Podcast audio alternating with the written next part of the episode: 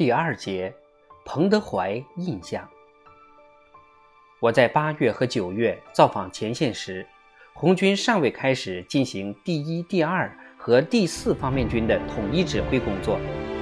当时，从宁夏的长城到甘肃的固原和平凉一线，由红一方面军的八个师驻守。红一军团的一支先遣部队正在向南向西运动。为朱德领导的红二、红四方面军扫清道路。当时，这两个方面军正从西康和四川北进，在甘肃南部突破南京方面部队的严密封锁。裕旺堡是一座历史悠久的回民古城池，位于宁夏东南部，红一方面军的司令部就设在此地。我在这里找到了该方面军参谋部和彭德怀司令。彭德怀的赤匪生涯始于近十年，当时，在家有三妻四妾的军阀何健的国民党军队中，他领导了一次起义。彭德怀出身行武，先在湖南军校受训，后在南昌的另一所军校学习。毕业后，很快显示出卓越的才干，迅速得到晋升。一九二七年，二十八岁的他已担任旅长，是湘军中著名的自由派军官。因为他真的会跟士兵委员会商议问题。彭德怀当时在国民党左派军队湖南军校中的影响力，令何键头痛不已。一九二七年冬，何健开始大肆清洗部队中的左派分子，实施了臭名昭著的湖南农民大屠杀，成千上万名激进农民和工人都被当作共产党惨遭杀害。然而，由于彭德怀的广泛影响，何健犹豫着没有对他采取行动。就这一犹豫，何健付出了巨大的代价。一九二八年七月，彭德怀以自己声名远扬的第一团作为核心力量，加之第二团和第三团一部以及军校学员，发动了平江起义，并与起义的农民联合，在湖南建立了第一个苏维埃政府。两年后，彭德怀集结了约八千兄弟的铁军，这就是红三军团，他率领这支部队攻占了。有着坚固城墙的湖南省会长沙，打垮了何键的六万军队，他们大多是鸦片鬼。红军在长沙城坚守了十天，抵御南京和湖南方面国民党军队的反扑，但因敌军优势巨大，再加上列强炮舰的炮击，最终被迫撤出。没过多久，蒋介石开始向赤匪发动第一次大围剿。南方红军长征时，彭德怀是前卫部队的红三军团军团长，他突破了几万敌军的重重封锁，在进军途中一路攻占战略要地，确保了主力部队的前进通道，最后胜利挺进陕西，在西北地区的苏维埃根据地找到了安全地带。他的部下对我说：“他在二万五千里的长征途中，大多数时候是徒步前进，经常将自己的马让给疲乏或者受伤的同志。”我发现彭德怀性格爽朗，喜欢笑，身体非常健康，只是胃不太好。这是因为在长征路上有一个星期只能吃生的麦粒和野草。吃带有毒性的食物，还有几天压根儿没有东西吃。他南征北战多年，但仅受过一次伤，而且只是皮外伤。我住在彭德怀设在欲望堡的司令部院子里，所以在前线见过他许多次。顺便说一句，这座司令部当时指挥三万多军队，只是一间简陋的屋子。里面有一张桌子和一条板凳，两只铁皮文件箱，红军自己绘制的地图，一部野战电话，一条毛巾、一只脸盆，还有一张炕。炕上铺着他的毯子。他和他的部下一样，只有两套军服，而且都不佩戴军衔领章。他还有一件自己的衣服，让他感到孩子般的自豪。这是在长征途中击落敌机后用缴获的降落伞做成的背心。我们常在一起吃饭，他吃的很节俭，很简单，伙食和部下一样，通常是白菜、面条、豆子、羊肉，有时还有馒头。宁夏产各种各样的瓜，彭德怀很喜欢吃，可是贪嘴的我却发现，彭德怀在吃瓜方面表现不佳，在参谋部的一位医生面前只能甘拜下风。这位医生的吃瓜本事为他博得了“韩吃瓜”的雅号。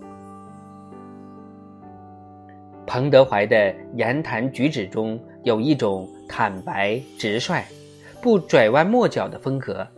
他动作敏捷，喜欢说笑，富有才智，身手矫健，是个优秀的棋手，坚韧不拔。部分原因或许是他烟酒不沾。有一天。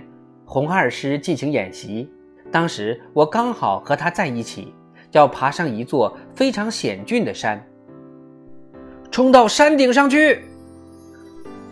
彭德怀突然朝他上气不接下气的部下和我喊道：“他像兔子一样跃出去，赶在我们所有人之前冲上了山顶。还有一次，在我们骑马的时候，他又这么呼喊着向我们发起挑战。”从这一点以及其他方面，不难看出他精力旺盛。彭德怀晚睡早起，不像毛泽东晚睡晚起。据我所知，彭德怀平均每天晚上只睡四五个小时。他总是很从容，虽然他其实很忙碌。我记得那天早上，一军团接到命令，要开拔到二百里以外敌军战区的海员。彭德怀在早饭前下达了所有必要的命令，然后下来和我一起吃饭。之后，他立即出发，仿佛是去乡下郊游。他带领参谋人员沿着欲望堡的大街行进，停下脚步，与聚集在跟他道别的穆斯林阿訇交谈。大部队似乎是在自行前进，在红军前线。政府军的飞机经常空投传单，悬赏五到十万元缉拿彭德怀，无论死活。可在他的司令部门口，却只守着一名哨兵。他走在城里的街头，也不带任何警卫。我在那里时，空投下来的传单有成千上万张，要缉拿彭德怀、徐海东，还有毛泽东。彭德怀下令将这些传单保留着。这些传单都是单面印刷的，红军纸张短缺，就用另一面空白页来印制宣传品。我注意到彭德怀非常喜欢孩子，经常有一群孩子跟在他后面，有许多孩子担任勤务员、号兵、传令兵和马夫，组织成为红军正规部队，名叫少年先锋队。我经常看见彭德怀和两三个红小鬼坐在一起，很认真地和他们讨论政治问题或者个人的困难，给予他们充分的尊重。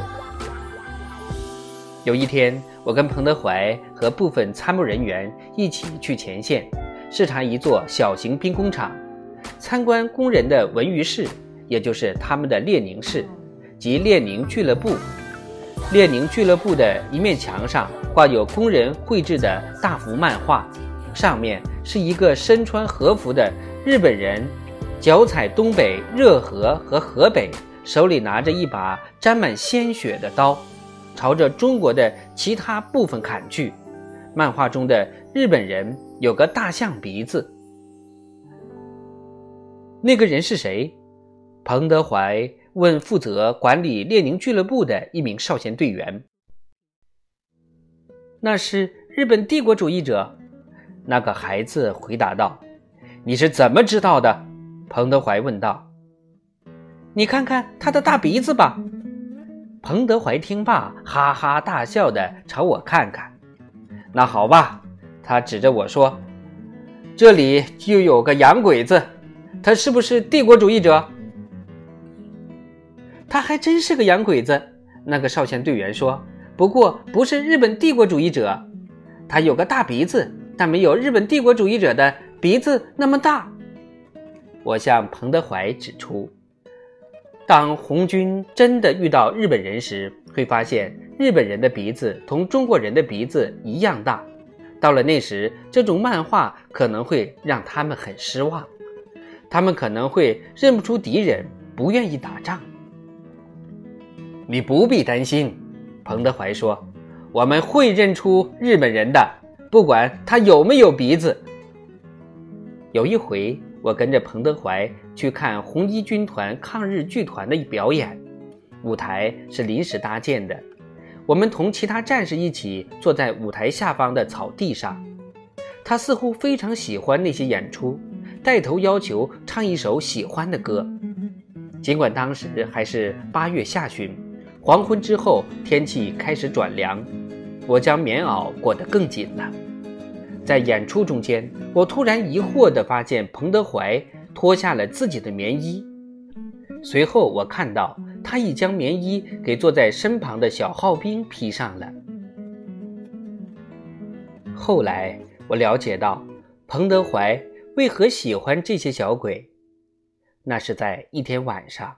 他被我说服，向我讲述了他童年的一些情况。